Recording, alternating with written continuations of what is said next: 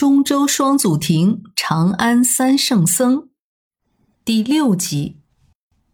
汉传佛教最早出现的宗派叫做天台宗，也叫法华宗。它发源于南北朝，初创于隋，兴盛于唐。创始人叫智以，因为他长期居住在浙江的天台山，故而取名为天台宗。又因为此派尊奉《妙法莲华经》，就是《法华经》为主要经典，因此也就被称为了法华宗。智已被尊称为东土世家，他俗姓陈，生于五百三十八年，出身于官宦之家。他的父亲做过梁朝的义阳公，传说中他在出生前后屡有祥瑞或奇异之事。七岁就能听经文，而后能复述。少年时家道中落，父母相继去世，他选择了出家修行。三十七岁那年，他到达浙江会稽的天台山，创立了天台教团。他在此一住就是十年，获得了天台大师的称号。质疑主张教贯总持。且行并进，止观双修。随着他的名气越来越大，请他讲法的达官显贵也不断增多，其中就包括金陵城内著名的陈后主，他的皇后和太子都先后从智以受戒。不过，陈国被灭之后，智以也离开了金陵，最终在扬州结识了还是晋王的杨广。那时，杨广是扬州总管。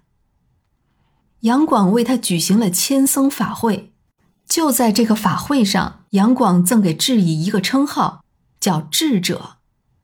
智以为杨广受了戒，给他起了个法名叫总持。公元五百九十七年，智以辗转回到了天台山，因为他离开这个地方已经很久，当时的佛堂早已破败不堪。智以知道自己命不久矣，便绘制了一张寺院的草图，交给了弟子。不久，杨广再度请他出山，他答应了，但是在途中就作画圆寂了。在他死后的第二年，杨广就按照那份草图，在天台山建了寺，开始就叫天台寺。杨广即位后，就赐寺名为国清寺。取“寺若成，国即清”的意思，这也是天台宗最重要的祖庭。智以死后，遗体被送回了天台，后人在天台山建有智以的六角形肉身塔，此塔现在仍然在天台山的真觉寺中。